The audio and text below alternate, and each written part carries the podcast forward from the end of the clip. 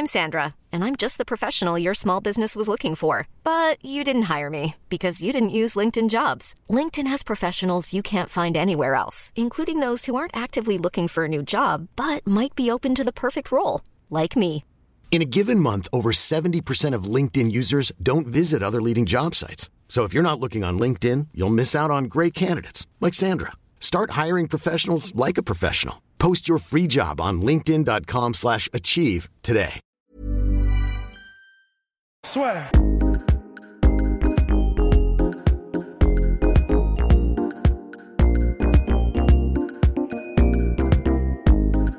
Bonjour à toutes et à tous, bienvenue au podcast Assure avec Polydomso, avec Rust. Euh, petite annonce, puisque nous serons in real life la semaine prochaine, samedi 22 juin, au Glory Kickboxing au Zénith de Paris, avec Rust avec Polydomso. Vous pourrez nous voir avec plaisir. Euh, Polydomso, une adresse particulière, un horaire en particulier? On se dit euh, à peu près dans les coups de 19h, quoi. Euh, ça laisse une heure de marge, histoire de, de, de, de payer, payer notre pot, là. Enfin, ou, en tout cas, non, qu'on nous paye le pot plutôt. Euh, Exactement, et puis notre cher Russ qui va malheureusement nous quitter pour des, bah, pour des raisons de euh, réseau foireux qui font que sinon, euh, à un moment donné, euh, ce serait parti en, en betterave et euh, vaut mieux pas que ça arrive pour la crédibilité de notre podcast. Qui est déjà, qui est déjà bien entamé avec le dernier épisode avec Mansour Barnaoui. Ah, on ne va Ah, pas. On ne va- Ah, on va- on va- non, retourne pas, retourne pas le couteau dans la plaie comme ça. Ouais, bon bah les gars, euh, du coup, je... allez, à plus. Hein. Allez, à plus. À la prochaine. Bien, ah, enfin, on est enfin entre nous, mon cher Polydomso. Donc, on va pouvoir parler donc du Bellator. Euh, Bellator qui avait lieu donc 222 au Madison Square Garden, carte assez lourde. Euh, on commence par parler, je pense, ouais, de Kyoji Horiguchi, pardon, qui a confirmé contre Darren Caldwell. Donc, avec la manière, victoire par décision unanime, on avait dit que c'était un combat qui allait sûrement plus compliqué pour lui, puisque là, ça se déroulait dans un ring. Qui plus est, donc euh, c'est vrai que là, donc, il, a pris la ceinture, mais c'est vrai que Koji Horiguchi, qui est habituellement un flyweight, qui combattait contre un mec qui était plutôt un featherweight, donc les deux se retrouvaient vraiment là au milieu en bantam, il a fait le taf, décision unanime, super victoire, et maintenant champion du Rising et du Bellator.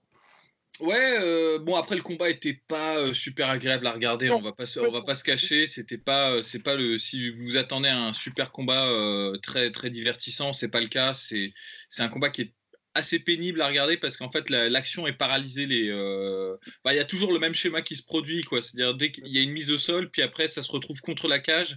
Et contre la cage bah Caldwell fait pas grand-chose, il, essaye de maintenir en fait euh, Kyoji Horiguchi et euh, Kyoji Horiguchi, lui, euh, bah, se, se tient juste dos à la cage et tente de saisir euh, certaines opportunités. Il est un peu plus actif que Caldwell, c'est ce qui lui a donné la victoire.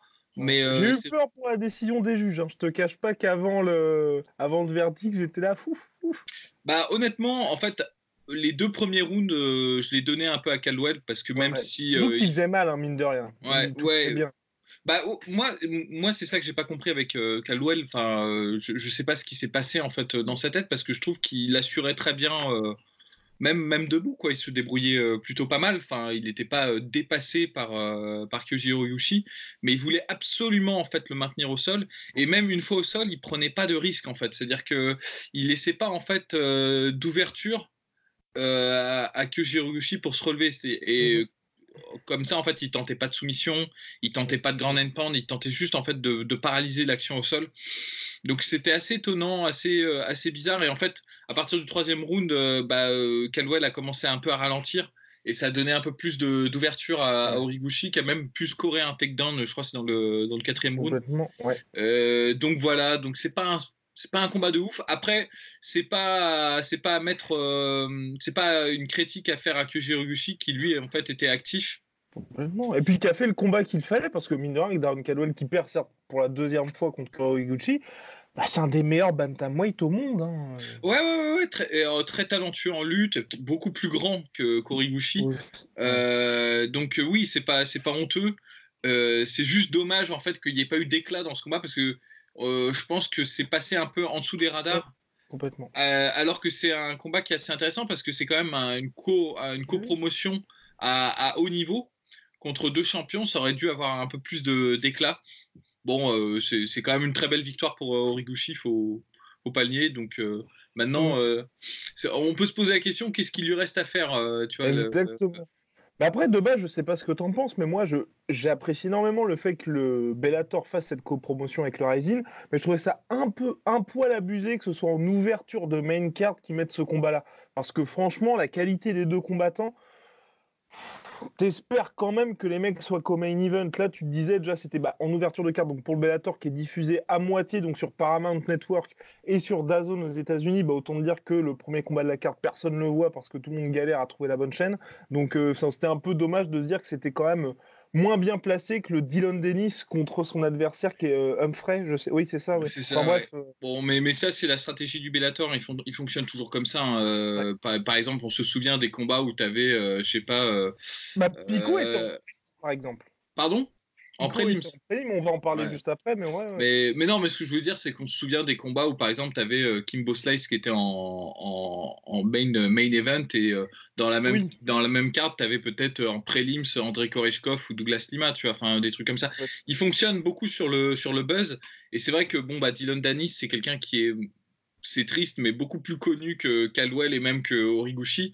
Donc, quelque part, d'un point de vue marketing, ça se comprend totalement, en fait, le, le, cet ordonnancement. Mais après, oui, euh, moi, je suis d'accord, c'est un combat qui aurait dû être en, en co-main, tu vois, enfin, avec euh, le, tournoi en main event, ça, c'est sûr. C'est certain. Et donc, quelle suite maintenant pour Origuchi Parce qu'on avait parlé il y a deux semaines avec Rust, qui, bah, mine de rien, là, franchement, euh, double champion Bantam.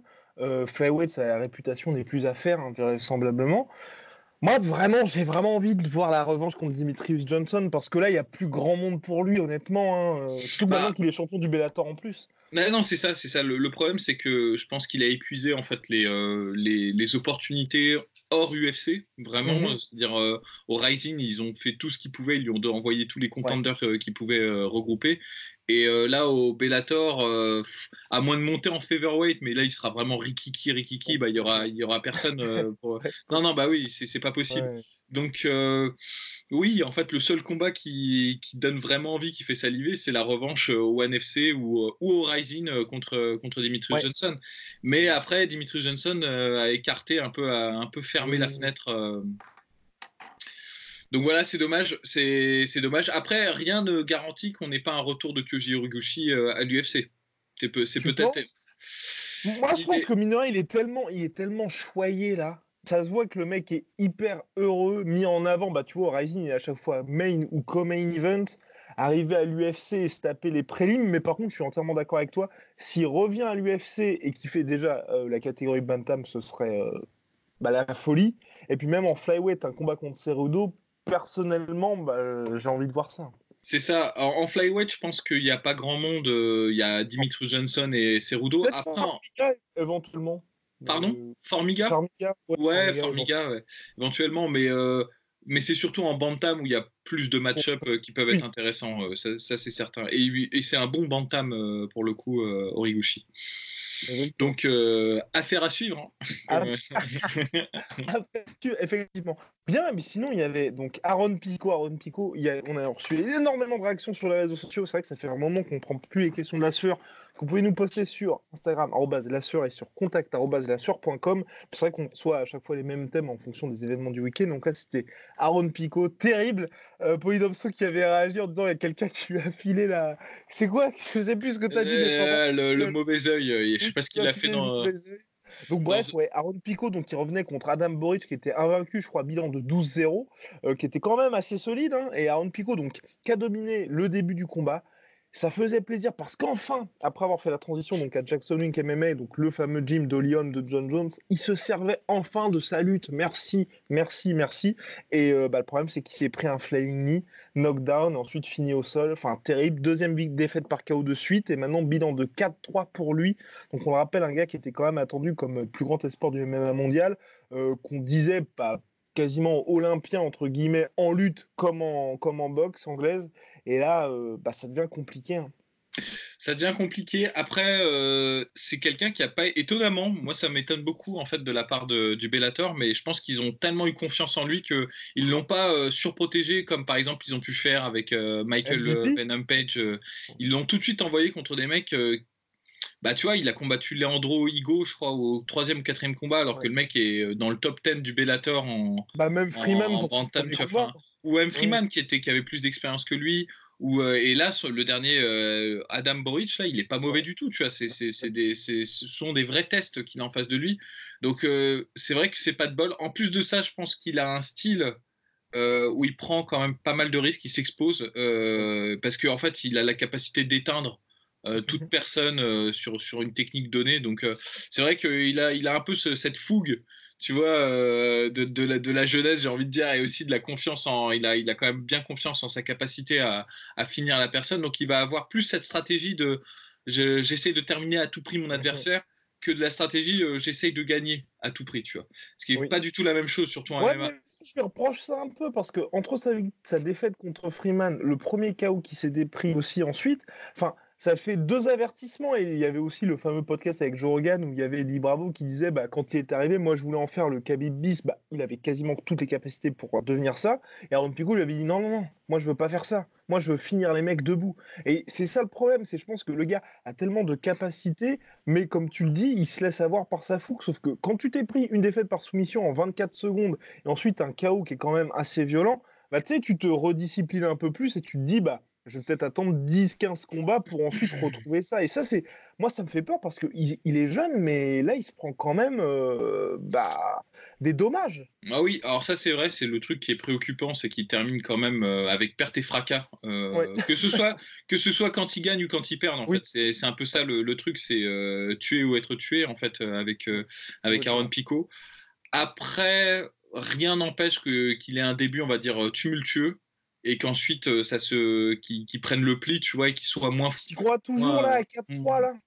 Ouais, je pense que c'est possible. Je pense que c'est. Alors après, est-ce que je suis en train de dire que ça va être euh, le, le, retour du Christ en MMA Non, c'est pas ça que je suis en train de dire. Hein. Je dis pas que le mec euh, c'est la the next big thing. Hein. C'est pas ça que je suis en train de dire. Je dis juste qu'il a largement les capacités pour être un très bon combattant et que en fait tout dépend de. de... Maintenant, c'est du mental en fait. Faut qu'il se faut qu'il se discipline et qu'il qu'il apprenne en fait euh, à, gérer un peu plus euh, les combats et à utiliser euh, de manière un peu plus efficace ses capacités, tu vois. Mais il y a plein de combattants qui ont eu des débuts un peu moyens et qui ensuite se sont sublimés. Tu regardes euh, par exemple, euh, comment il s'appelle euh, Khalidov, je crois, il a perdu ses deux premiers combats.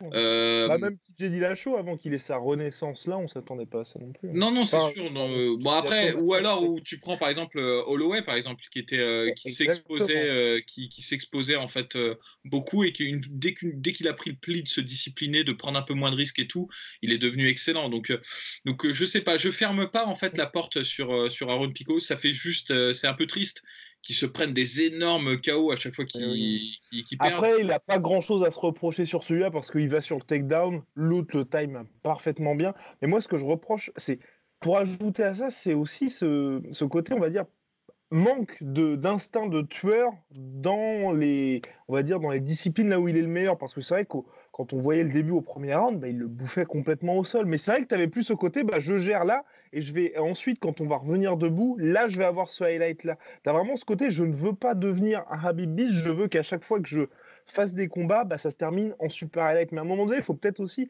qu'il hum, accepte de gagner, soit par décision, ou soit effectivement bah, par soumission ou ground and pound. Certes, ça fait pas autant de buzz qu'un euh, one punch KO, mais quand même, c'est impressionnant. Et puis, moi aussi, ce qui me. je te, je te là-dessus, c'est que là, il a changé, tu vois. Il est parti à Jackson Wink. Donc, je me dis, tout ce travail-là, enfin, à un moment donné, Greg Jackson, il a dû lui dire aussi, mec, écoute, tes forces sont ici. Donc euh, là, on va juste se contenter de faire ça, de reprendre le chemin vers la victoire. Et puis voilà, tu vois. C'est ça qui me fait un peu peur. C'est que là, je vois pas trop hum, d'amélioration, entre guillemets. Il y a eu certes la lutte, mais sinon, tu n'as pas eu plus de discipline que, ce que par rapport à ce à quoi j'attendais.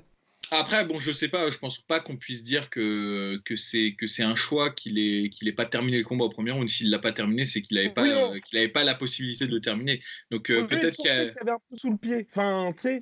ouais, bah peut-être après qu'il s'économise au niveau de l'énergie en se disant faut pas que je me crame. Ça c'est l'école euh, pour le coup, c'est l'école euh, Greg Jackson. Hein, tu vois de ça va de tu vois quand tu es en, en croisière bah rester un peu en croisière et pas te et pas te flinguer en fait ton cardio au premier round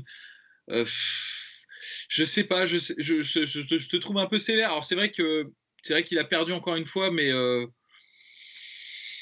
tu vois, après, c'est le, truc, c'est qu'il lui arrivait en fait la chose qui est quand même euh, très dangereuse quand tu es un combattant, c'est de tomber amoureux de tes points euh, de tes premiers combats. Tu vois, parce que c'est vrai que les KO qu'il a mis, euh, soit en body punch, soit et tout, ah c'est tellement impressionnant que tu peux même pas le blâmer. Tu vois, tu te dis, bah, c'est vrai que si tu es capable de sortir ça à un tel ou tel combat, c'est normal que tu aies et quand tu es coaché par Freddy Roach qui dit clairement il pourrait être boxeur pro, euh, enfin oui. Voilà. Ah, voilà, et puis tu te dis euh, dans sa tête, je suis sûr qu'il doit se dire ouais bah à tout moment je peux je peux je peux éteindre l'adversaire, il faut juste que, que, je trouve la, la, la, bonne ouverture, le bon angle.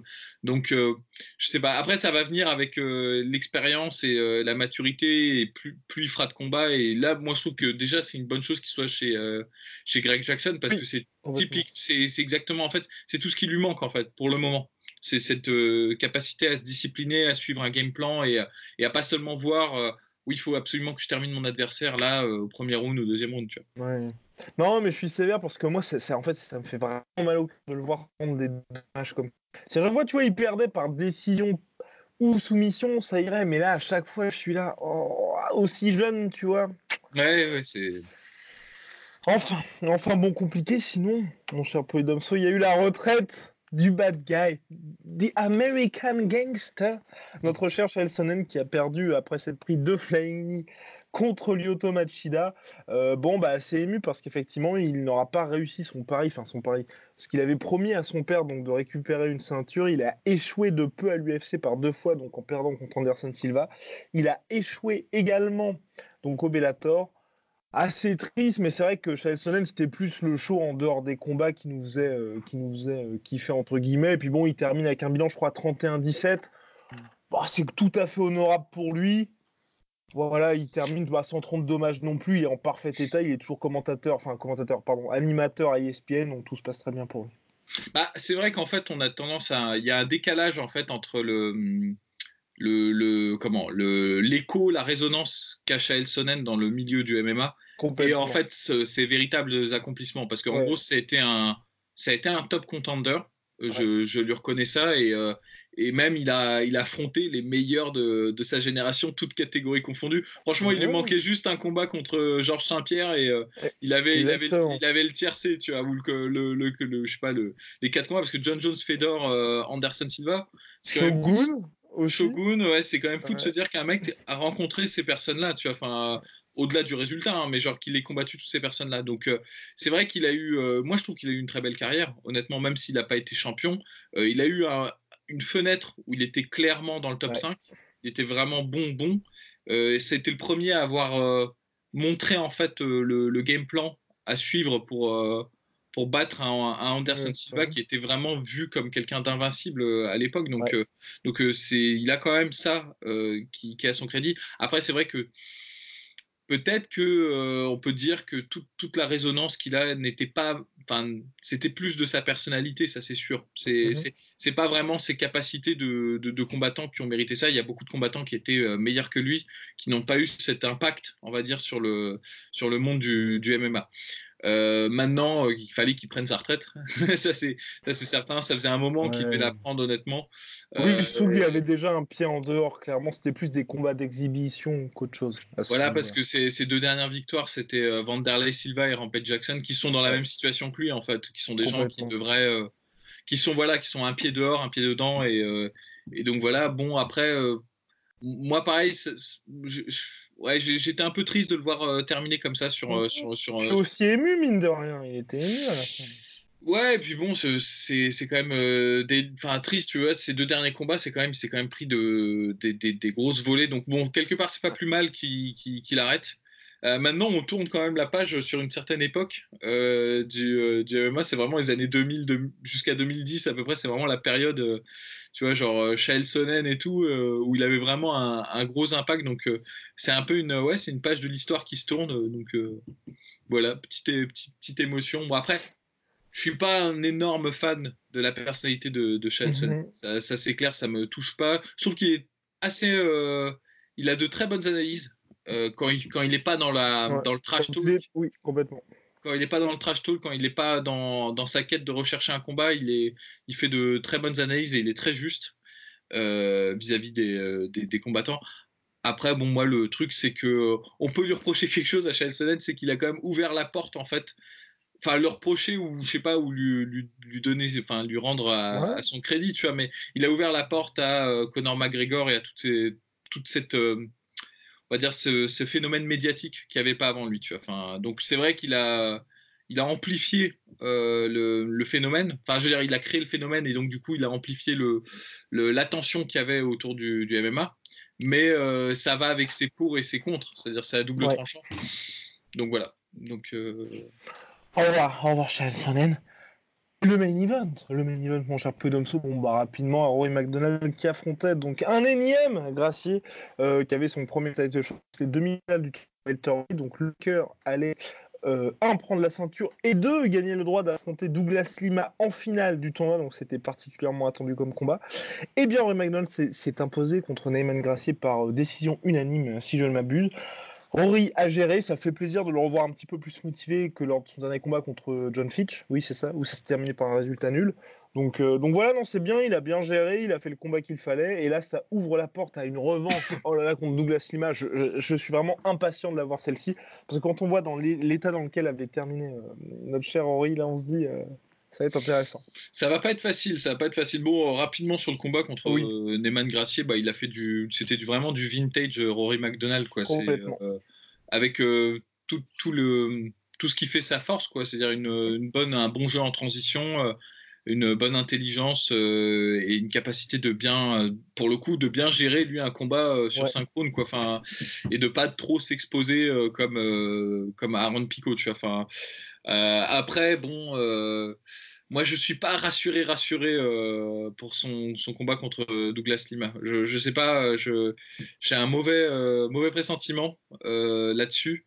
Je trouve que son combat contre Fitch était très, bah, un peu inquiétant parce qu'il y avait plus cette, tu vois, quand même Rory McDonald, c'est quand même un mec qui était capable de, ouais, de faire une guerre de 5 rounds contre Robbie Lawler et de toujours en vouloir de toujours revenir, tu vois, malgré les coups, malgré les blessures. Et c'est vrai qu'il y avait encore ça euh, quand il a affronté Douglas Lima, parce qu'il a quand même terminé le combat sur une jambe. Et euh, il, a, il allait chercher en lui, tu vois, euh, la volonté de, pousser le truc encore plus loin et de, de, maintenir l'effort. Contre Fitch, moi j'ai vraiment eu l'impression que. Après, bon, c'est Fitch, hein, c'est un mec qui, est assez décourageant parce qu'il a une, une, lutte qui est très étouffante et c'est difficile à gérer ce genre d'adversaire. Mais j'ai vraiment eu l'impression qu'il était bon, bah. Ouais. Ouais, bon, allez, tu vois, genre, je laisse un peu euh, passer le truc, tu vois, je vais pas. Euh, et là, bon, Neyman Gracier, euh, c'était un adversaire qui présentait pas les mêmes difficultés que, Complètement. que, Fitch, donc on, on, pourrait, tu vois, se laisser aller en se disant, ah, c'est cool, il a, il a gagné, ça y est, c'est Rory McDonald qu'on attend et tout. moi, je, je sais pas, je, trouve qu'il il a, il a perdu un petit peu de sa, tu vois, de, de son envie, tu vois. Bon, après, c'est très subjectif hein, comme, comme appréciation. Oui ça ne tient qu'à moi. Si ça se trouve, il va revenir, il va balayer. Euh, Douglas, Lima. Euh. L'avantage, c'est qu'avec ce combat-là, on va vraiment savoir qui est qui, euh, dans le sens où qui est vraiment le patron welterweight et quelque part hein, qui est l'un des top mondiaux hein, finalement de cette catégorie-là, parce que pour le coup, le Bellator, s'il y a bien une catégorie où ils peuvent regarder l'UFC droit dans les yeux, c'est la catégorie welter. Ouais, ouais, ouais c'est clair, ils ont un, très bon pool de combattants et les gens de, qui participaient à, au, euh, au tournament, c'est des gens qui pourraient très, très largement euh, briller en fait euh, à l'UFC. Douglas Lima, là pour le moment, il est sur une, belle lancée parce que il, a, il a vraiment très bien géré son premier combat, enfin son le, premier tour en semi contre contre Koreshkov. contre Koreshkov, qui est pas facile comme adversaire. C'est vraiment un adversaire qui est compliqué, qui est qui est assez imprévisible et qui est assez explosif et euh, qui est dangereux et qui en plus de ça combat assez intelligemment euh, quand, il, quand, il, y a de l'adversité en face de soi. Donc il a, il a très bien géré ce combat. Il a, bon, bah, il a éteint euh, MVP. Donc il arrive avec un bon, un bon élan en fait en finale, ce qui n'est pas vraiment le cas de, Rory McDonald. Rory McDonald, il a, il a tant bien que mal qu'un cas. Mmh. bah, cette dernière grosse perf, c'était contre Paul Daly.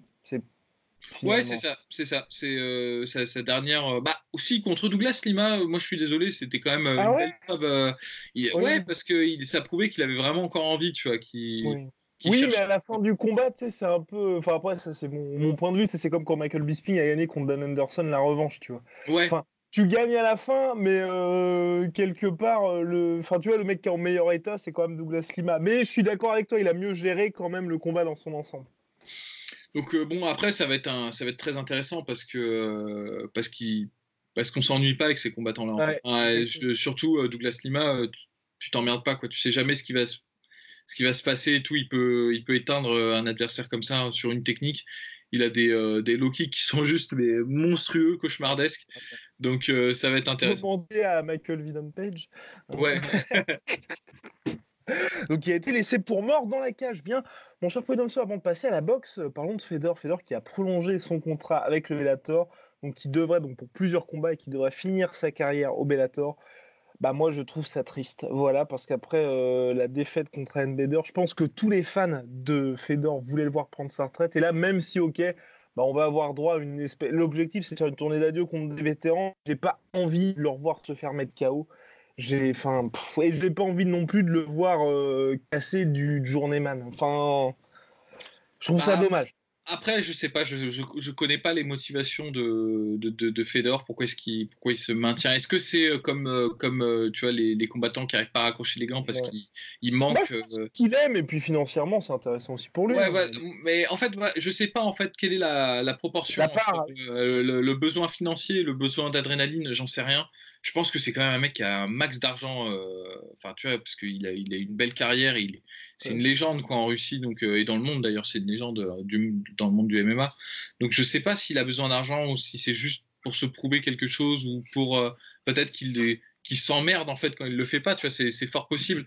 Après je suis pareil enfin pareil que toi moi je pense que très honnêtement j'aurais préféré qu'il ne revienne pas même tu sais quand il a fait son premier retour au, au Rising et tout je et je dis ça et j'adore Fedor, je, mais c'est justement parce que je l'adore que j'aime pas le revoir combattre parce que tu vois, genre, euh, effectivement, il est capable de gagner, euh, tu vois, parce que c'est la catégorie des heavyweight, donc il, est, il a quand même du, du pouvoir de chaos et, euh, il a une sacrée explosivité encore, et donc il est capable d'éteindre des mecs, mais Enfin voilà, tu vas de le voir se faire mettre par KO par Ryan Bader ou de presque perdre contre Fabio Maldonado, euh, j'étais mal quoi. Tu vois, genre je j'aime pas voir ça en fait, ça, ça, me, ça me, fait mal au cœur.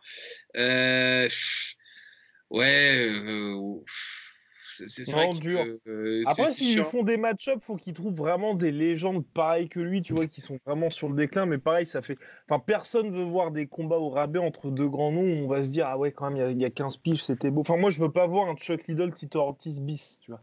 Bah, c'est ça le problème. Et le problème, c'est que le Bellator fait ça. Ils ont pas de honte à faire ça. Ils ont fait ça avec Shamrock, ils ont fait ça avec. Euh, euh, merde. Bah, Gracier aussi. Royce Gracier, ouais, voilà, c'est ça. Et, et donc. Il en plus grosse comme tu l'as dit. Mais oui, et c'est ça, c'est ça, c'est le, le, truc qui est malheureux, c'est que ils ont raison de le faire quelque part parce que c'est ce qui marche le mieux, tu vois, pour eux. Donc, euh, et Fedor, mine de rien, je suis sûr qu'il y a encore beaucoup de gens qui veulent. Euh, si tu le mets contre un mec, euh, tu sais, qui avait, qui était vaguement connu, tu vois, si tu arrives à, je sais pas, convaincre, tu vois, mettons Randy Couture de revenir ou un truc comme ça, bah, il y a des gens qui vont regarder, tu vois, et c'est malheureux. Et c'est vrai que ces combats n'apportent pas grand chose au sport. Euh, moi, en fait, ce qui, ce qui m'emmerde euh, le plus là-dedans, c'est au-delà de, de, la santé de, de Fedor et tout ça, c'est que, bah, mine de rien, euh, ça rend pas justice euh, au palmarès et à l'héritage de Fedor. Parce que après, il y a toujours des gens qui vont dire Ah ouais, Fedor, ouais, mais c'est quand même le mec qui a perdu contre, contre Ryan Bader ou contre. En 15 secondes, oui. Fabio Maldonado, tu vois. Alors, alors qu'en fait, bah ça, ça veut rien dire ça parce que c'est plus Fedor là, c'est l'ombre, euh, l'ombre de l'ombre de l'ombre de Fedor. J'entends euh, d'accord, mais qu'ils fassent des combats en sambo comme ça, nous on est tranquille, on n'a pas à se dire. Oh, voilà, non mais en fait euh, c'est, ça. En plus moi je, ça, me, ça me ça me dérange un petit peu parce que je me disais bah pendant longtemps en fait j'avais vu un reportage où Fedor il disait le problème, c'est qu'on m'écoute pas en MMA. C'est-à-dire, les Russes, ils veulent pas s'entraîner avec moi. Euh, j'ai beaucoup à donner et en fait, les gens euh, ne m'écoutent pas. Tu vois. Donc, c'est vrai que c'était un peu triste parce que je pense qu'il y a beaucoup à, apprendre d'un mec comme Fedor.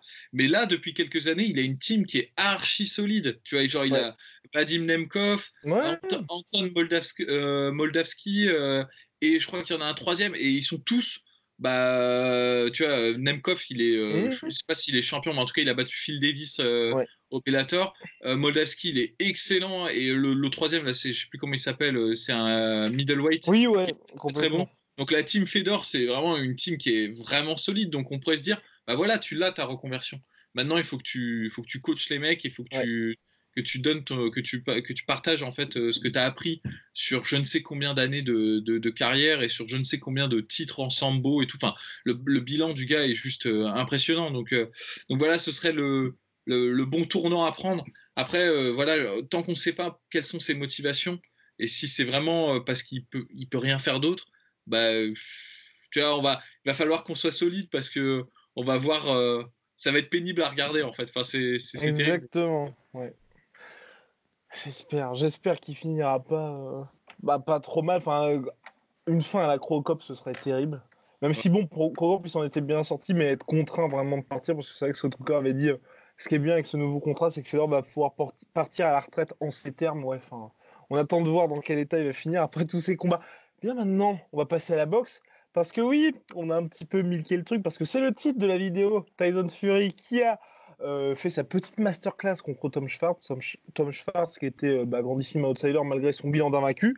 Tyson Fury qui a vraiment euh, bah, accéléré Southpaw deuxième round après avoir vraiment collecté toutes les données lors de la première reprise et qui a après euh, superbe fin de contre la cage a bah, décidé d'activer le mode euh, Tyson Fury. Superbe, superbe victoire. Et il y a quelqu'un qui nous a envoyé sur contact euh, non, sur la sueur sur Instagram. Pour moi les gars, Tyson Fury c'est le meilleur poids lourd du monde. Alors, mon cher Polydomso, est-ce que c'est une pour toi une affirmation un petit peu trop hot take? Bah c'est vrai que si, si je dis ça, euh, je vais me faire cartonner par les fans de Wilder euh, et je, pas ou par les fans de je sais pas qui d'autre, tu vois. C'est toujours ou Tony Oka? En fait, tant que tant qu'il n'y a pas euh, tant qu'il a pas le match retour et tant qu'il y a pas que tout ça n'est pas tranché, on va dire net et précis, on peut pas on peut pas s'avancer en fait, on peut pas dire ça. Moi après mon mon appréciation personnelle d'un point de vue technique, je pense que c'est le meilleur poids lourd. En, en, technique pure, comment il gère et je, sais pas, enfin, je veux dire, euh, à mon avis, il est très compliqué à gérer euh, euh, Tyson Fury parce que c'est quand même un, géant, tu vois. Et, la plupart des temps, les gens qui sont très grands et très volumineux, bah, ils ont beaucoup de difficultés à se mouvoir. Ils sont pas très fluides et techniquement, ils sont pas, ils sont pas excellents. Tu vois, par exemple, en kickboxing, on a l'exemple de Hongman Choi, tu vois, qui était tu vois, mais rigide comme, un, clou de, comme un clou de cercueil et tout, et qui n'était pas excellentissime. Mais euh, et en boxe, il y en a d'autres, hein, euh, Valuelev ou euh, voilà exactement. ou Primo Carnera, tu vois, des gens comme ça qui étaient qui misaient beaucoup sur leur taille, mais qui à, part ça n'avaient pas finalement pas grand chose. Et, et en fait, quand tu as la taille plus la technique et le déplacement, mais tu es juste imbattable. Quoi, tu vois, enfin, et, en kickboxing, là, je prends l'exemple, c'est c'est Michilt. les gens critiquent, le trouvent chiant, mais quand même, c'était un géant qui ah savait gérer, tu vois. Enfin, du coup, qui pouvait battre n'importe qui. Et moi, je pense j'ai un peu la même appréciation avec Tyson Fury, c'est que tu peux dire ce que tu veux sur le mec, sur sur le son style qui est un peu awkward et sur le fait qu'il a pas, c'est pas un puncher, tu vois, c'est pas un mec qui va éteindre des gars sur sur une technique et tout, mais ça fait juste plaisir de voir un gars qui qui sait boxer à ce poids et à cette taille, tu vois, parce qu'il se déplace, enfin, il a un très bon footwork. Euh, il gère très bien au niveau du jab, comment maintenir sa distance. Il n'est pas à la rue. Il se laisse pas enfermer facilement euh, euh, contre les cordes. Et quand il est contre les cordes, il est capable de faire des mouvements de tête. Enfin, je veux dire, ça, tu vois, par exemple, c'est ce qui a manqué à, à Joshua contre, contre, Ruiz. Tu vois, il a, Joshua, il est très rigide dans sa défense, tu vois, et euh, mhm. il n'a pas cette, euh, cette, souplesse, cette capacité d'aller avec les coups, tu vois. Et ça, c'est le métier, quoi. C'est savoir boxer, tu vois. Et euh, il a une finesse, en fait. Tyson Fury que tu retrouves pas en fait chez, chez, les, chez les poids lourds, c'est très rare de, de l'avoir. Même contre Wilder, quand, quand tu vois quand, quand, il était coincé contre les cordes et que tu vois il frappait avec son bras arrière pour mhm. poser son bras arrière contre l'épaule tirer, euh, tirer Wilder, pivoter et ensuite repartir avec son jab, ça c'est de, c'est vraiment de, ouais, c'est, de, c'est de la finesse quoi, c'est de la finesse technique et. Euh... I'm Sandra, and I'm just the professional your small business was looking for, but you didn't hire me because you didn't use LinkedIn Jobs. LinkedIn has professionals you can't find anywhere else, including those who aren't actively looking for a new job but might be open to the perfect role, like me.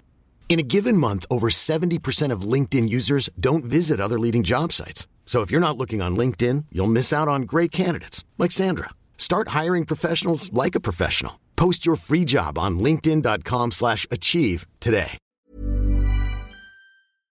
Et je pense que là, dans le top 5 des boxeurs euh, actuels en poids lourd, il n'y a que lui qui fait ça. Il n'y en a pas d'autres. Ruiz est, technique et Ortiz est, sont, et sont techniques aussi, mais ils n'ont pas le, le, full package, tu vois, genre, parce que c'est un, très bon contreur, mais passer quand, il n'arrive pas à placer le contre et qu'il n'arrive pas à déclencher le contre, bah, il n'est pas, pas super, super efficace. Il a un bon job, hein, je ne dis pas le contraire, il est très, très bon, Ortiz, mais il n'a pas cette, euh, cette, euh, ce jeu très, euh, très versatile qu'a Fury.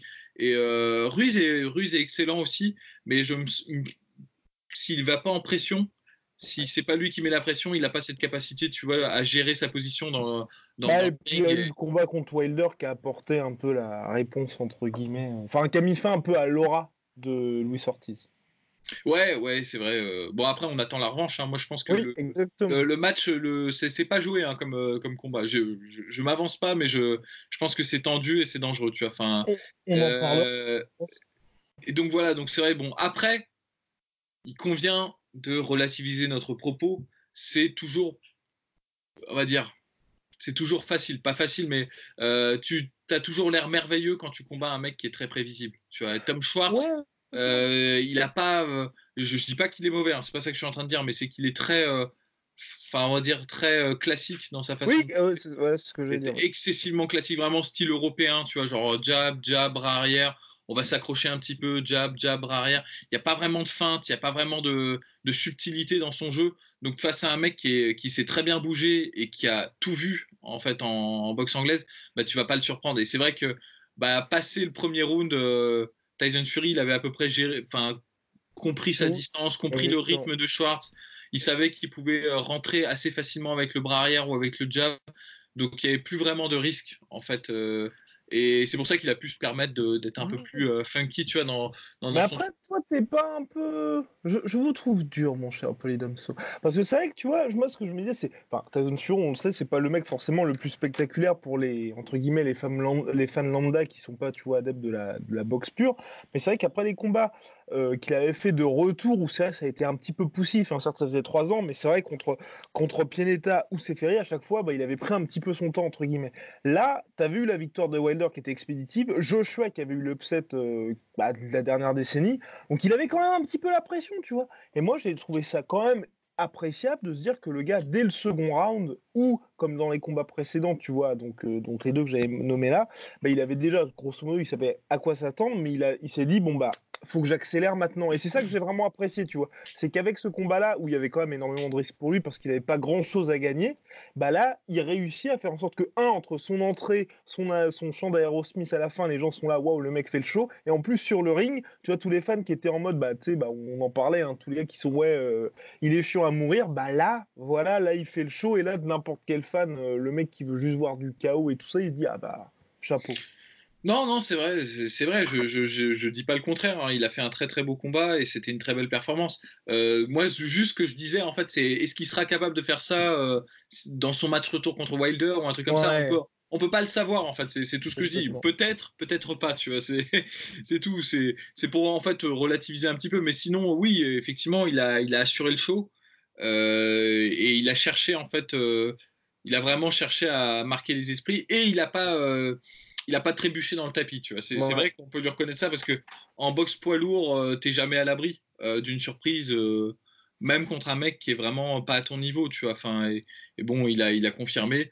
Maintenant, j'espère que avec ce match rebond et j'attends en fait, j'en suis, je, suis vraiment, j'attends vraiment le, Wilder Ortiz et j'espère que vraiment ça va se faire la, la revanche, que c'est pas que c'est pas du flanc parce que ce serait quand même malheureux, tu vois que qu'on sache pas justement qu'on puisse pas répondre qu'on puisse pas répondre à cet auditeur tu vois qui qui se demande tu vois euh, qui, qui, est le meilleur tu vois enfin parce que là pour le coup c'est euh, un peu c'est un peu au doigt mouillé quoi oui complètement Sachant que Fury, donc là, va revenir, lui, il a dit soit fin septembre, début octobre, et ensuite il y aura la revanche contre Wilder début 2020. Et Wilder, de son côté, lui, il doit combattre contre Louis Ortiz euh, bah, en septembre aussi. Donc en gros, les deux vont au bout de leur contrat avec leur, avec leur, enfin, on va dire leur chaîne respective. Wilder Showtime ESPN pour Fury. Et à la fin, leur troisième et dernier combat de ce contrat-là, c'est la revanche, si tout se passe bien. Euh, mon cher Polydomso, pour que les gens en aient quand même pour leur clic, euh, le top 5 de Polydomso des heavyweights actuels. En anglaise? Ouais, et je veux un ordre. Attention. Attention. J'ai pas réfléchi vraiment au truc.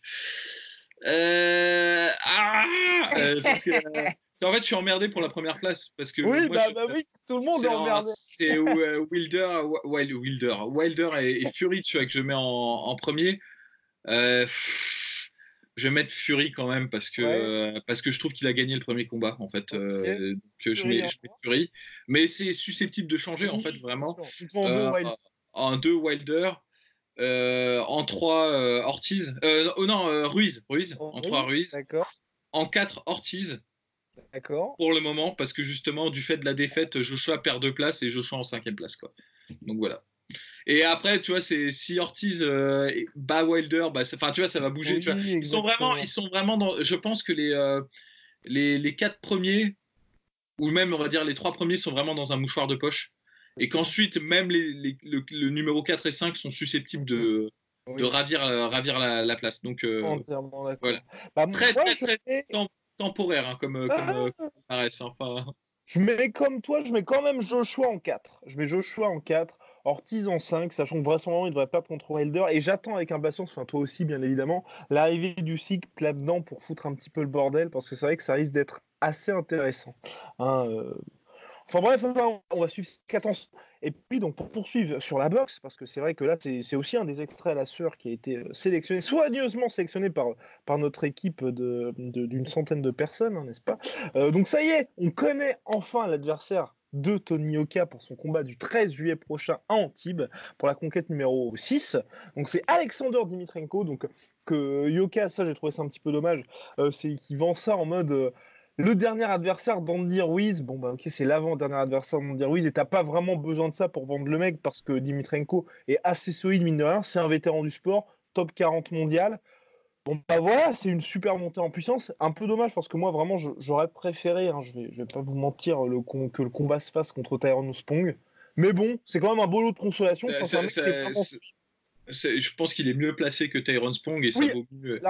Euh, honnêtement, je pense que c'est mieux pour, euh, pour Yoka de, de, faire face à Dimitrenko que, que, que Tyrone bah, Spong. C'était au niveau non, tu vois. J'ai envie en fait que les gens se disent euh, enfin, non pas que je sois un supporter euh, inconditionnel de, Yoka, mais c'est vrai, tu vois, j'ai envie en gros qu'il gagne un combat et que les gens se disent, ok, bah tu sais, on laisse, maintenant on le laisse faire sa carrière de boxeur qui est attendu comme favori et puis voilà, tu vois, au moins un, deux, trois ça, pour le chier, tu vois. Ça, honnêtement, et euh, là pareil, je vais te rejoindre, je, je, pars pas à la défense de Yoka comme ça et tout, hein, mais nul n'est prophète dans son pays, tu vois, et je pense que même même quand Yoka aura gagné, si jamais Yoka gagne le titre, hein, euh, on peut, on, espère en tout cas, mais il y aura toujours des gens qui diront ouais mais non, euh, de toute façon, euh, il est surévalué et tout. Tu vois, je veux dire, il y a des, en fait ceux qui détestent Yoka le détestent pour des raisons qui n'ont pas de lien, de, c'est pas lié au sport quoi, c'est lié à sa personnalité, c'est lié à la gestion de sa carrière, c'est pas lié à ses performances dans le ring parce que je suis désolé, mais il a quand même battu David Allen qui est maintenant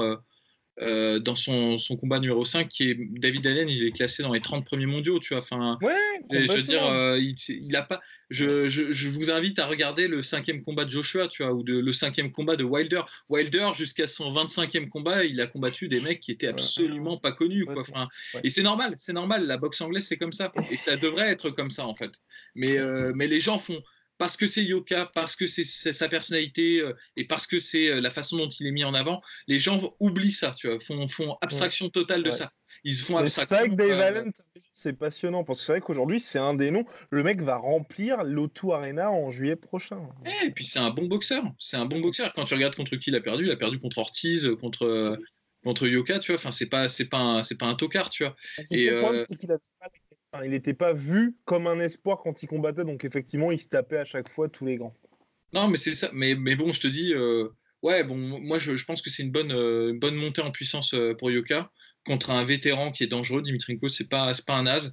Bon, et, je me fais pas d'illusions. Je pense que même si Yoka gagne, il y aura toujours des mecs qui vont dire, ah, bah non, mais c'était, c'était un, c'était un. Il restait sur deux défaites. Et voilà, voilà. Donc, avant que je veux dire, euh, il faut vraiment, faudrait vraiment que les gens en fait s'attendent à ce que Yoka, euh, dès son deuxième combat, euh, se affronte Dillian White ou Joshua. Mais de toute façon, j'ai envie de leur dire, il aurait même pas eu ces combats, même s'il les avait demandés, tu vois. Enfin, ou alors il les aurait eu dans des conditions tellement catastrophiques qu'il se serait fait cartonner pour pas un rond, tu vois. Donc c'est normal, c'est le monde de la boxe. Il faut comprendre que bah, c'est de la négociation, c'est des trucs qui sont au-delà du, sport et au-delà en fait de, des appréciations euh, pugilistiques et, et même au-delà de ce que nous on peut entrevoir, entrepercevoir, parce qu'on ne sait pas ce qui se passe euh, derrière les rideaux, tu vois, euh, et les tractations entre promoteurs de boxe et tout ça, mais c'est, ça doit être Verdun, quoi. Ça doit être Bagdad, tu vois. Genre, tu, tu, vous avez même pas idée du, délire de ce que c'est, tu vois. Enfin, de dire, je te laisse gagner contre mon combattant là, mais dans deux mois, pour tel combat, tu vas me donner tel combat. Enfin, il y a des tractations, c'est au-delà de notre compréhension. Surtout un mec contre Yoka qui est vu comme la poule aux œufs d'or, donc à chaque fois, je pense que les mecs demandent, bah, un peu comme Joshua, qui explique à chaque fois avoir énormément de difficultés parce que les mecs, sous prétexte que t'es Yoka ou Joshua, bah, on te demande toujours le double de ce que tu prends habituellement. Non, mais voilà. Et donc, euh, bon, moi, je pense que c'est plutôt une bonne chose pour Yoka de mettre des billes de son côté euh, un maximum, tu vois, et de monter progressivement. Et puis, euh, quand il arrivera au top du top, bah, là, effectivement, il pourra prendre des risques. Et, et déjà, moi, je dis, Dimitrinko, c'est son sixième combat. Ouais. Euh, c'est chaud quoi. Pour moi, c'est un risque. En fait, c'est ça qui m'embête un peu, c'est que c'est un risque contre un mec. Tu vois, nous, on suit la boxe, on, on sait qu'il est solide. Mais imaginons que a un peu de mal ou perdre. Bah, je pense qu'il va pas perdre. Mais tu vois, s'il a un petit peu de difficulté, bah, les gens diront bah, il a perdu ou il a galéré contre un mec qui était sur deux défaites de suite, qui a 36 piges, qui a machin. Et c'est pour ça que j'aurais préféré un mec qui soit un peu plus bling-bling, entre guillemets, parce que comme ça, les gens, tu vois, ça aurait atténué ce côté-là. Parce que là, ça va faire, enfin, il va être extrêmement attendu, comme quand il avait fait, c'est comment, Jonathan, je sais plus, quand il a eu une décision Yoka contre un mec qui était pareil, qui avait pas un. ouais, c'était son euh, deuxième combat là les gens l'avaient pas mal clashé. Enfin, tu vois, en fait, c'est ça qui, moi, m'embête. C'est que là, c'est encore un, combat, gros risque pour lui. Hein, mais... Non, mais bon, j'invite à faire preuve d'objectivité, là, pour le coup, et j'invite tous ces gens qui, les gens qui, qui, détestent Yoka de, de prendre deux secondes, tu vois, et de, de, plus réfléchir sur le battage médiatique qui est autour de lui, parce que je, peux comprendre que c'est c'est assez insupportable qu'il soit main event de cartes et tout, avec des boxeurs qui sont peut-être plus méritants que lui. Ça, je, je l'entends, euh, cet argument, il n'y a pas de souci. Mais juste regardez les 30 premiers adversaires de, de Deontay Wilder, quoi juste, enfin, faites cet effort-là d'aller sur, euh, sur, euh, sur sa page Wikipédia et de regarder les 30 premiers mecs et de regarder les combats. Vous ne d'ailleurs pas leur page Wikipédia. non, mais voilà, enfin, tu vois, et euh, il y a personne qui est venu, qui, qui, dit jamais à Deontay Wilder, mec, t'as affronté 35 tocards sur, sur, les, sur, les, sur, tes, sur tes 41 victoires. Il y a une personne qui l'a dit, c'est Tyson Fury, tu vois. Enfin, bon, il a la légitimité pour le dire, donc je, je le cite lui, tu vois, pour, pour éviter de, de moi de me mettre dans, dans, le, dans la zone de tir, tu vois, mais mais bon, voilà, tu vois. Enfin. Bah après, bon, les gens savent pas, mais Polydomso a quand même dosé Wilder en sparring. Euh, c'était quoi, il y a 2-3 mois, c'est ça hein? C'est ça, ouais. Euh, juste après, euh, juste après Joshua, c'est pour ça qu'il avait perdu sa confiance en lui avant son combat contre Ruiz.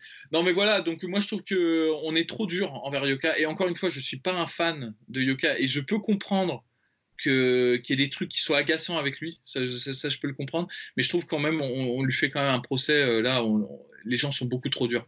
Et, c'est un truc qui est un peu français, tu sais, dès qu'un mec a un peu d'ambition, il se fait tacler. Et ça, c'est assez insupportable, ça me fatigue un peu, tu vois. Enfin, genre, euh, Après, c'est ce que disait Brian Massoum dans l'interview qu'on a vu, donc podcast Je vous invite à regarder cette, cette vidéo-là. C'est vrai qu'il disait peut-être qu'il y a aussi ça chez OK qui dit pas les.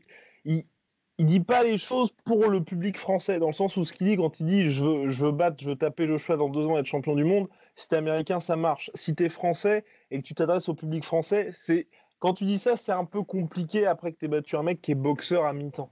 C'est un peu, c'est vrai qu'il y a, peut-être ça. Mais après, le mec vit aux États-Unis, s'entraîne aux États-Unis à un moment donné. C'est ça en fait, c'est que tu peux pas, euh, tu peux pas euh, avoir le beurre et l'argent du beurre. Enfin, genre euh, les mentalités sont tellement différentes. Tu vois, par exemple, on lui reproche à Yoka de pas être champion de France, alors que partout ailleurs, les gens, ils en ont rien à péter que tu sois champion national. Hein. Je veux dire, euh, on sent, euh, je suis sûr, en Angleterre, ils en ont rien à foutre, ils s'en tapent, tu vois. Genre, ce qui compte, c'est la ceinture mondiale, tu vois. Et on va pas dire, ouais, avant que tu demandes champion de France, euh, enfin, avant que tu demandes un combat pour le titre, faudrait peut-être que tu sois champion. Ça, il y a qu'en France, hein, tu vois. Genre, et, bon, voilà, tu vois, s'il voulait faire plaisir à tous les Français, bah, il devrait. Enfin, tu vois, il, peut pas, tu vois, genre gérer une carrière aux États-Unis. Enfin, c'est quasiment deux approches différentes mmh qui sont tu vois, euh, exclusives l'une de l'autre, j'ai envie de dire. Et, euh, ça, bon. Euh, J'espère juste que ça se retournera pas sur euh, Yoka dans le sens où c'est vrai que là, sa suspension d'un an pour les trois no-shows, bah, normalement, il pouvait combattre à l'étranger, mais du fait de son contrat lucratif avec Canal+, donc Canal+, qu'on apprécie, hein, puisque c'est vrai qu'à chaque fois, on a eu de certaines opportunités grâce à eux, on a profité des événements, mais c'est vrai que c'est un peu dommage parce qu'il a perdu un an alors qu'il aurait pu en profiter pour, pendant une année de combattre aux États-Unis, comme tu l'avais justement suggéré, Polydomso, d'être un petit peu, on va dire, moins attendu, d'être sur les undercards de gros événements. Il aurait gagné en expérience, gagné en combat. Et là, ça fait un an de, entre guillemets, de ring rust à ronger son manche alors qu'il était professionnel depuis seulement un an. On savait que c'est un peu dommage, surtout que là, bas il combat un adversaire qui est compliqué à se retrouver un peu, on va dire, rattraper le temps perdu dans sa seulement troisième année professionnelle en boxe. Donc bon, et sachant qu'en décembre, le combat qui est attendu, c'est normalement contre euh, Duopa. Donc bon. Compliqué, hein. Mais déjà, là, euh, avec un an de trou, prendre Dimitrenko, c'est un peu une embuscade. Hein. C'est pas, pas, pas facile, facile. Euh, moi, j'espère juste aussi. Tu préféré contre Tronchet, toi? T'aurais préféré le combat contre euh, Ouais, j'aurais préféré. J'aurais préféré. Je dis pas que ça aurait été plus facile, hein. c'est pas ce que je dis, hein, mais je pense que ça aurait été un peu plus confortable mentalement pour, pour, lui, tu vois. Enfin, parce que là, euh, c'est un, peu complexe. Euh, aussi, moi, personnellement, j'aurais préféré qu'il combatte aux États-Unis euh, dans le dans l'entretemps. Parce qu'il faut pas qu'il ait. c'est le truc qui est très compliqué quand tu commences à être une star, on va dire, nationale dans, dans, ton pays. C'est que tu peux avoir cette zone de confort où tu vas pas à droite à gauche et donc tu te, tu te mets pas en, en risque. Et c'est un peu ce qui arrive. Voilà, c'est ce qui est un peu arrivé à, Joshua. Ce que je voulais dire, c'est que. Et je dis pas qu'il a pas combattu des, euh, des, bons. Tu vois, il a battu euh, Dillian White, euh, Klitschko et tout ça, ça c'est certain, mais c'était toujours chez lui, dans les conditions optimales, tu vois. Et la boxe, il y a aussi tout un tas de facteurs, en fait, quand tu es à l'étranger, quand tu dois gérer le stress, de te dire, bah, c'est mon premier combat aux États-Unis et tout ça. Et ça aurait été bien, justement, qu'il n'ait pas à gérer ce stress quand il est une star et quand il est attendu, tu vois ce serait bien pour parce que Yoka aux États-Unis, les gens, bon, à part ceux qui sont vraiment fans de boxe, bah, le connaissent pas, tu vois. Donc s'il va aux États-Unis et qu'il est sur une undercard, bah, on dira vite fait que c'est un prospect, mais on va pas dire ouais, c'est, on va pas sortir les trompettes et tout, tu vois. Donc pour la pression, pour le mental, c'est plus euh, abordable, j'ai envie de dire. Que si par exemple, mettons que là, euh, bah, tout se passe bien et on le souhaite euh, pour Yoka qui continue de, monter et qu'un jour il arrive au, au, niveau, on va dire, où il va pouvoir combattre pour le titre, et euh, faut pas que ce soit son premier combat, par exemple aux États-Unis, tout ça, ce serait dangereux pour lui. Tu vois. Je pense que ce serait bien qu'il ait euh, cette expérience avant et qu'il soit pas. Euh, bon, après, d'aucuns me diront qu'il l'a déjà plus ou moins parce qu'en amateur, il a voyagé à droite à gauche. Mais la boxe amateur et la boxe pro, c'est pas le même sport. Ça hein, n'a rien à voir. Tout à Ça, ça, a rien à voir. Donc, donc voilà. Donc j'espère que.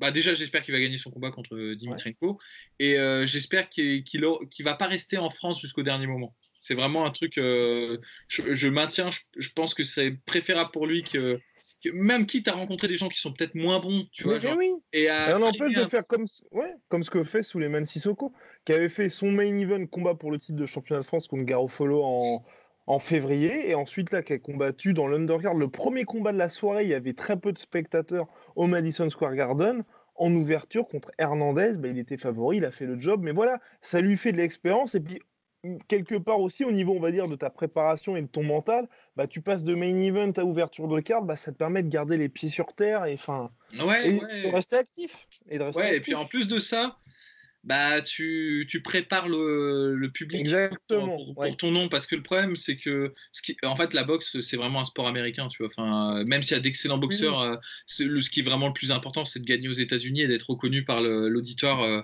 euh, des États-Unis tu vois et donc je veux dire, il y a toujours cette méfiance du public euh, américain pour des boxeurs qui viennent d'Europe ou du, monde entier, parce que, et on peut pas leur en vouloir, c'est vrai qu'en boxe, tu peux avoir un bilan de 40-0 et, et pas valoir un clou, tu vois, ça arrive régulièrement, tu vois, genre, et, et donc, euh, bon, bah, ça aurait été. Moi, je pense que c'est ça qu'il faut qu'il fasse. C'est, euh, qu'il faut qu'il, là, qu'il gagne 2-3 combats là, pour se remettre en selle et tout, et qu'ensuite il fasse l'effort de, bah, de pas être la star, tu vois, de pas être le, mec attendu et de, de, gagner en fait le public euh, aux États-Unis. Ce serait vraiment le ce qu'il faudrait qu'il fasse. Quoi. Enfin... Eh ben, on va suivre ça. Avec attention, mon cher Damso, on va prendre quelques questions. Hein. quelques questions. Ouais, que ça fait un petit moment. Alors, euh, d'abord, question Julien Carasso sur Instagram, en bas à sueur. Aaron Pico, l'homme qui domine tous ses combats jusqu'à ce qu'il les perde un montant peut-être pas assez solide. Je continue à croire que dans 4-5 ans, ce sera un champion. Koji, quel monstre Peut-être versus Henri Cerudo. Bon, bah, on a répondu hein, déjà à cette question, enfin, dans, son ensemble. Euh, Ahmed qui pose des questions sur un éventuel Grand Prix donc lightweight à l'UFC, où en fait ce serait oui, bon, oui, bon, là aussi c'est pas vraiment une question en fait. Ce serait donc Tony Ferguson contre le vainqueur de Habib Poirier avec Justin Gagey en comment à alternate au cas où il y en a un des deux qui se blesse. Je pense qu'on est d'accord là-dessus. Ouais, en plus, euh, bon, quand même, euh, un bon point pour, euh, pour Ahmed, c'est que moi, je suis friand des tournaments et je trouve que c'est vraiment un truc qui manque à l'UFC. surtout dans les KT, tu vois, comme, Lightweight, où, où c'est l'allée des snipers de Sarajevo, tu vois, il y a trop de, trop de mecs excellents et je pense que les, les tournois, c'est parfait pour, pour ce genre de. pour, pour dégraisser, quoi. Enfin, tu vois, genre. Pas mieux, pas mieux, mon cher Polydomso. Question de Iliane. Alors, ouf attention. Ah, alors, euh, Ilian qui nous avait posé une question déjà il y, a, un petit moment. Salut les hommes de la sueur, toujours un moment hyper attendu, vos podcasts, vous régalez en permanence. Merci. Euh, deux questions si jamais vous avez le temps. Je suis la WWE depuis 84 et l'UFC depuis 2012. Bien sûr, il y a eu les Lesnar, les Shamrock, Lashley ou CM Punk enfin venu faire de la figuration. Oh, si un peu qu'un peu de respect pour ce pauvre homme. Mais pensez-vous que dans son prime, Kurt Angle aurait eu une chance de faire carrière? Et enfin, si je voulais me refaire l'historique des PPV de l'UFC, ça vaut le coup à partir de, du combien, de quelle année? Merci les gars, continuez le super boulot. Sinon, j'ai revu Endgame et j'ai encore chialé. Hein. oui, parce que c'est vrai qu'on avait vu Endgame ensemble au cinéma et c'est vrai qu'il avait été très euh, émotif. Mais c'est bon, mais bon, on peut, on peut dire que quand on est fan, on peut, on peut, on peut verser sa petite larmichette. Voilà. Alors, mon cher Polydomso, bon, alors Kurt euh, moi, alors le problème, le ah. problème, c'est que moi, j'y connais rien en ah, WWE. Ah bah, bah Kurt Angle, c'était le champion olympique en lutte. Qui non, mais euh, voilà, voilà. En revanche, je sais que Kurt Angle ah a un passé d'Olympien. Et donc, c'est pour ça que je dis oui, oui, gros, oui, euh, il aurait pu faire quelque chose. Après, toujours l'inconnu. Est-ce qu'il peut prendre les coups Est-ce qu'il peut les encaisser Ça, on ne sait jamais. Mais euh, malgré cet inconnu, je pense qu'il a beaucoup plus de chances de, faire quelque chose. Surtout si c'était à l'époque, tu vois, si on remonte vraiment en arrière, euh, parce qu'il y, a eu une période, euh, les champions poids lourds à l'UFC, c'était pas euh, c'était pas ouf quoi tu c'était pas c'était pas ouf. Ah euh, et donc il y avait moyen de il y avait moyen de, de, de jouer un coup tu vois de tu sais mhm. l'époque Team Sylvia Arlovski et tout ça ouais je pensais exactement ça c'est ce que j'allais dire. Il y a vraiment moyen de, de gérer tu vois genre de, parce que le top 10 de l'UFC à l'époque il était très euh, il y a, je pense qu'il y avait même pas de top 10 tu vois genre ils avaient 10 combattants en poids lourd et, euh, et surtout que les mecs partaient au bout de 2-3 combats pour aller faire plus de thunes ailleurs. Enfin oui c'était n'importe quoi. Et donc quel pay-per-view mon cher Poidamso la Bible du MMA partir de quand euh, bah, En fait, le truc, moi, c'est que j'adore. Euh, moi, j'ai regardé les. Même... Par exemple, j'ai regardé les tout premiers. Moi, ça, ça me C'est ce que j'allais dire, qu'ils sont en plus maintenant sur YouTube. L'UFC vient de les remettre sur YouTube. Ouais, ouais. En fait, bon, c'est ça n'a rien à voir. C'est pas du tout le même sport et, et tout, tu vois. Mais je, j'adore. Enfin, si t'aimes, si je, je, me permets de te tutoyer, tu vois, genre parce que c'est quasiment la famille maintenant, tu vois. Mais oui, si, si t'aimes les sports de combat et que t'aimes en fait voir avoir une perspective quasiment d'historien du truc, tu vois, et de regarder l'évolution, c'est très intéressant de regarder les, premiers, premiers UFC pour voir à peu près à quel moment le sport est né en fait. Parce qu'il n'est pas né à l'UFC 1 tu vois. l'UFC 1 euh, les mecs faisaient leur sport et euh, c'était pas du MMA quoi. C'était euh, il y avait jujitsu karaté machin et tout. Et en fait il y a a quelques combattants qui ont commencé à, apporter un c'est un truc complet, tu vois, genre euh, par exemple euh, Don Fry, il a commencé à apporter un peu de lutte avec de la boxe, euh, Marco Rua, il a commencé à avoir un peu plus de, de d'un background un peu en Muay Thai et en, et en, et en sol, et tu vois Pedro Rizzo aussi, tu vois, enfin tous ces gens-là ont commencé à, à, construire petit à petit le truc et c'est très intéressant de voir en fait l'évolution jusqu'à un moment où on a, commencé vraiment à avoir des combattants vraiment complets, tu vois, et ça je pense que ouais, on peut le remonter. Euh... Voilà, belle époque Lidl, tu vois. ouais, Lidl, moi j'allais dire, j'allais dire, euh, à partir du moment où Georges Saint-Pierre a commencé à, à vraiment éclater. C'est à peu près la, même époque. oui, c'est ça. C'est ça, et euh, c'est là où on a commencé à avoir des mecs, parce qu'avant, tu vois, avais genre Carlos Newton, Matthews, c'était Matthews excellent, mais c'est des mecs qui étaient très spécialisés dans leur truc, et c'est vraiment à partir de, de, de, de cette période-là qu'on a commencé à avoir des gens, euh, on va dire, vraiment complets. Euh, moi, je, recommande, ouais, je te dis l'UFC euh, 100. On va dire UFC 100, c'est tout rond, tu vois. Comme ça, c'est pas mal, tu vois. Enfin... En plus, pas mal de noms qui évoluent encore plus ou moins, plus ou moins bien. Hein. On va dire ça comme ça. Donc voilà, oui, euh, très bonne suggestion, mon cher Président. Dernière question pour arriver à une heure de podcast. Alors, alors, alors. Alors, c'est parti. Et attends, euh, si, bah, tu veux regarder, si, tu veux regarder un truc super instructif, et je le dis pour tous les, euh, tous les gens de, de la sueur, je crois qu'il est sur YouTube ou sinon vous le trouvez en, streaming. C'est le reportage euh, Choke qui est, qui est génial sur Rickson Gracie qui a fait. C'est un des premiers tournois de MMA, pareil. Je sais pas si c'était un peu avant l'UFC et tout. Et en fait, on suit en fait le tournoi. c'est le Pancras au, au, Japon. Mm. Et il y a vraiment un feeling un peu sport, tu vois, parce que c'est un peu à l'arrache, tu vois, c'est pas encore un sport vraiment très très mainstream, tu vois, et t'as des mecs qui viennent vraiment de disciplines différentes et tout, et t'as Rickson Gracier qui est un personnage quand même assez fascinant, tu vois, du, de, de, ce, de ce monde-là. Et le reportage est bien fait et tout, donc si, si t'as vraiment deux heures à tuer, regarde Choke, tu vois. Enfin, oui, je crois que ouais, c'est streaming sur les sombres sites web. Question de Kamel. Alors, euh, les frérots, comment avoir des places pour l'UFC 242 à Dubaï pour le combat de Habib eh Bien, Vous allez sur lassure.com slash... Euh, non, bah, euh, bah, faut aller, c'est quoi? C'est sur le site officiel de l'UFC. Enfin, ou Ticketmaster, enfin, sur Digitic, enfin, sur tous les, les, plateformes habituelles. Et puis, tu achètes tes billets. Mais c'est vrai que ça risque d'être un peu compliqué parce que c'est vrai comme c'est Habib, les gens vont être un petit peu bouillants au taquet. Et puis bon, euh, euh, je crois que tu sais pour euh, Khabib Connor, toutes les places étaient vendues en, une heure, je crois, c'est ça. Oui, oui, c'est oui, c'était 5 minutes, 5 minutes, 5 minutes, 5 minutes. Donc va falloir être au taquet hein, pour, pour acheter le truc à la fin. Ouais. Enfin. alors, maintenant, question de. Ah, question d'Alex Jadi Drummer sur Instagram en base de la sueur. Le GOAT n'est plus un grand noir badass et cocaïnomane, mais un minuscule américano-mexicain ultra cringy. Oh Oh Alors Alors, est-ce que, est que ça se défend?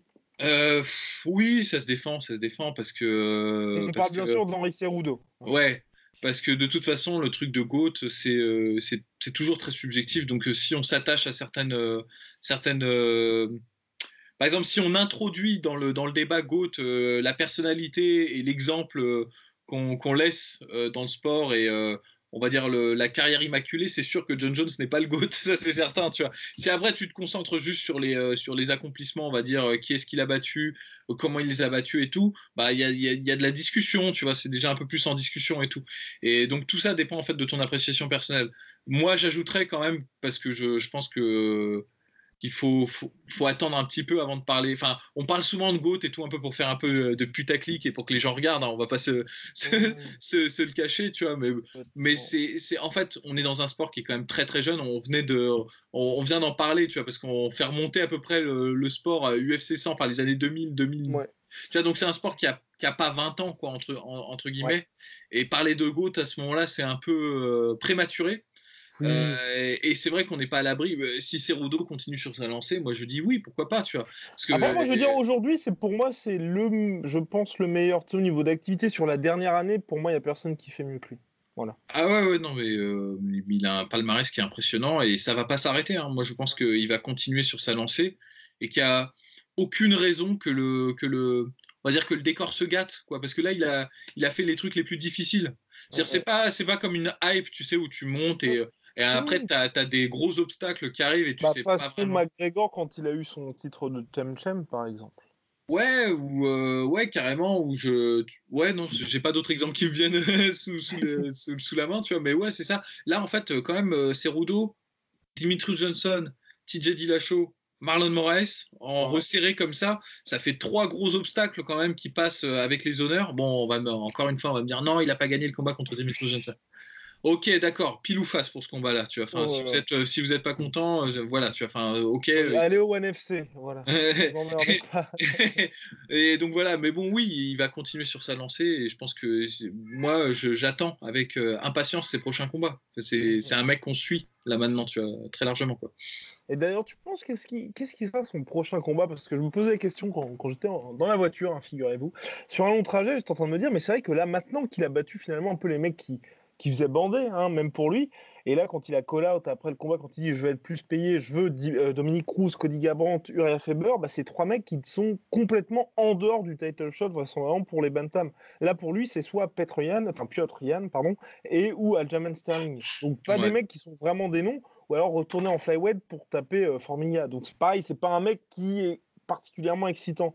Donc là, je me dis, qu'est-ce qu'il lui reste comme combat? Parce qu'il a dit aussi qu'il montrait éventuellement en featherweight contre Frank Edgar, si Frank Edgar bat Max Holloway. Mais là, je pense que c'est quand même un peu, enfin, niveau poids, il a... c'est un petit peu haut. Ouais, c'est un peu haut. Bon, après, euh, Edgar, c'est un des plus petits, je crois. Euh, oui, dans, il est prenable, bah, euh, c'est aussi pour ça qu'il l'a collé out. Je pense que c'est pas, c'est pas pour rien qu'il a, qu'il a lâché ce nom-là. Ouais. Parce qu'après, j'ai du mal à l'imaginer, par exemple, contre. c'est des mecs comme Zabit ou Renato euh, Moicano qui sont immenses par rapport à lui. Encore que, tu vois, Kyoji Horiguchi contre Caldwell a montré que c'était euh, que c'était pas impossible. Hein, donc, euh, Mais après, il se retrouvait au milieu. Il se retrouvait, pareil, il y en a un qui est obligé de côté de ouf. Et oui, eh oui, oui, oui c'est vrai. C'est vrai. Non, non, c'est vrai. Là, là il, a il a vraiment un. Il est, tu sais, à la croisée des chemins, tu vois. Soit il peut décider de se faire de la thune. Et, parce que, par exemple, Uriah Faber ça veut rien dire. Ça, ce combat-là n'a aucune importance, on va dire, en termes sportifs. Mais euh, comme Uriah Faber, euh, il y a plein de gens qui le regardent et qui le suivent et qui considèrent que tu vois, genre, bah, il va, il va faire de la thune. Euh, pareil pour Dominique Cruz, tu vois, parce que Cruz, là, ça fait des années qu'il est, qu'il est pas Ouais, 2016. 2016, l'UFC 207, ouais il est, il est plus dedans, tu vois. Euh, Gabran, à la limite, c'est un combat qui est intéressant. Même s'il est sur euh, une série de défaites, c'est quand même un mec qui est excellent. Et euh, donc, pourquoi pas, tu vois. Enfin, c'est un combat. Moi, je pense des trois, c'est le combat que j'ai envie de voir. Les autres, ça m'intéresse pas vraiment. Je ne vais pas le cacher. après, en flyweight, ouais. bah, là encore, hein. bah, moi, je veux la trilogie Dimitris Johnson. Voilà, voilà. C'est-à-dire, hors, hors UFC, parce qu'il y a hors UFC, il y a que Formiga, tu vois, qui, ah, petite revanche contre Benavidez, éventuellement, histoire, bah, on sait qu'il gagne, mais ça permet de mettre les choses au clair. À la limite, c'est vrai que j'avais oublié, tu fais bien de me le rappeler, euh, Benavidez, à la limite, pour vraiment euh, laver l'affront, tu vois. Euh, mais à part ça, après, c'est les combats, ils vont se jouer hors UFC ou euh, dans des dispositions un peu funky, c'est-à-dire soit Dimitrius Johnson, et ça, je pense que ça se fera jamais parce que Dimitrius Johnson, ça m'étonnerait que si Dimitrius Johnson refuse de combattre que Horiguchi, je pense qu'il va refuser de combattre Cerudo, tu vois. Enfin, en, toute, en toute logique, tu vois. Euh, donc, excite Dimitri Johnson. Kyoji Horiguchi, ça c'est le, combat qu'on a envie de voir euh, à, la, sueur, chez la sueur. Mais, mais, là, c'est très très compliqué, ouais. Enfin, parce que parce que Horiguchi va avoir des, attentes parce que comme tu disais, il est bien traité. Donc, euh, et il n'y a pas de cross promotion, l'UFC en fait pas trop, tu vois. Donc, donc à mon avis, ce combat se fera pas, tu vois. Et donc, il reste plus que, je te dis, ouais, les combats s'ils montent en montent en featherweight, tu vois. Ouais, mais là, j'ai peur que ce soit le mec un peu, enfin, BJ Penn style où le gars est un peu euh, bouffé par son ambition. Non, ça. Bah, après, tu vois, c'est ça qui est ennuyeux parce que moi, par exemple, le combat contre Aljamain Sterling, j'ai envie de le voir. C'est un combat très très, très, intéressant et tout, mais les gens faut connaissent attendre, Faut attendre un peu. Ouais, mais le truc, c'est que, euh, ouais, je sais pas, parce que tu le fais combattre qui, tu vois, si tu Contre Yann, moi je veux une finale contre Yann, tu vois. Il faut une finale contre Yann contre Aljamain Sterling, soit pour une ceinture intérimaire pendant que euh, bah, Cerudo euh, bah, casse du Benavidez. Ouais. Ah ouais, à la limite on peut faire ça, c'est-à-dire, enfin, ce serait un plan possible. Cerudo euh, fait sa revanche contre Benavidez et de son côté on établit vraiment le clair contender en, en, en band time entre Yann et Aljamain Sterling. Donc voilà. Ouais, vous savez tout bien, bah, mon cher Polydomso, c'était superbe ce petit euh, plan à deux hein, euh, par rapport à d'habitude. Ah, il y, a eu un petit il y a eu un petit caméo de, de Rust. Oui, il y a eu un petit caméo de Rust. Euh, donc on se retrouve samedi pour le Glory. On fera un podcast en live, je pense, après l'événement pour parler donc, de kickboxing enfin. Il y a une interview de Cédric Doumbé qui arrive et bah, voilà. Donc voilà, mon cher Polydomso, à la prochaine. Hein ouais, salut. Soit.